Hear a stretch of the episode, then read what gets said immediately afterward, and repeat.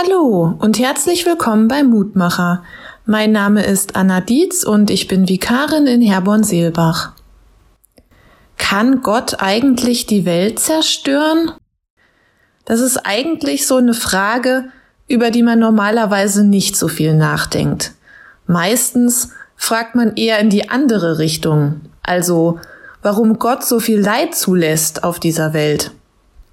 Aber was ist, wenn wir Gott so sauer gemacht haben, dass er überhaupt keine Lust mehr auf diesen Zirkus hat, der sich hier auf unserem Planeten so abspielt?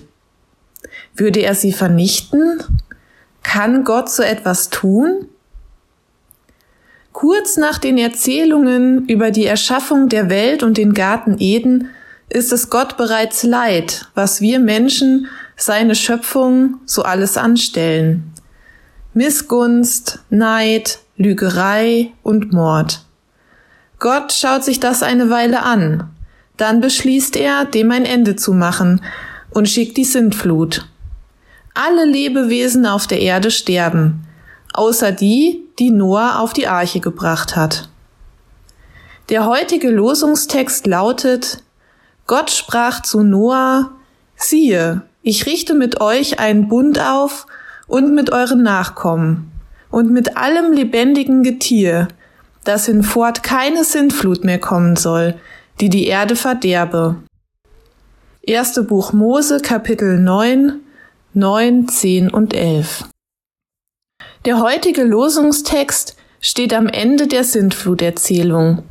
Er beinhaltet das Versprechen, dass Gott nie wieder eine Sintflut schicken wird.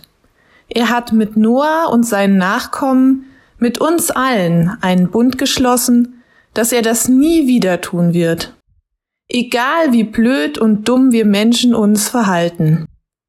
Und da Gott seine Versprechen hält, bin ich mir sicher, dass er die Erde auch in Zukunft nicht zerstören wird, auch wenn er es könnte und auch wenn er genug Grund dazu hätte. Ich lade dich noch ein, mit mir zu beten. Guter Vater im Himmel, wir Menschen verhalten uns manchmal echt schlecht. Und trotzdem willst du bei uns sein und nie wieder eine Sintflut schicken. Danke Gott, dass du uns nicht aufgibst. Danke auch, dass du nie wieder eine Sintflut schicken wirst. Hilf uns dabei, liebevoll mit der Welt, die du geschaffen hast, umzugehen. Amen. Hör auch gerne morgen wieder rein, dann gibt es den nächsten Mutmacher.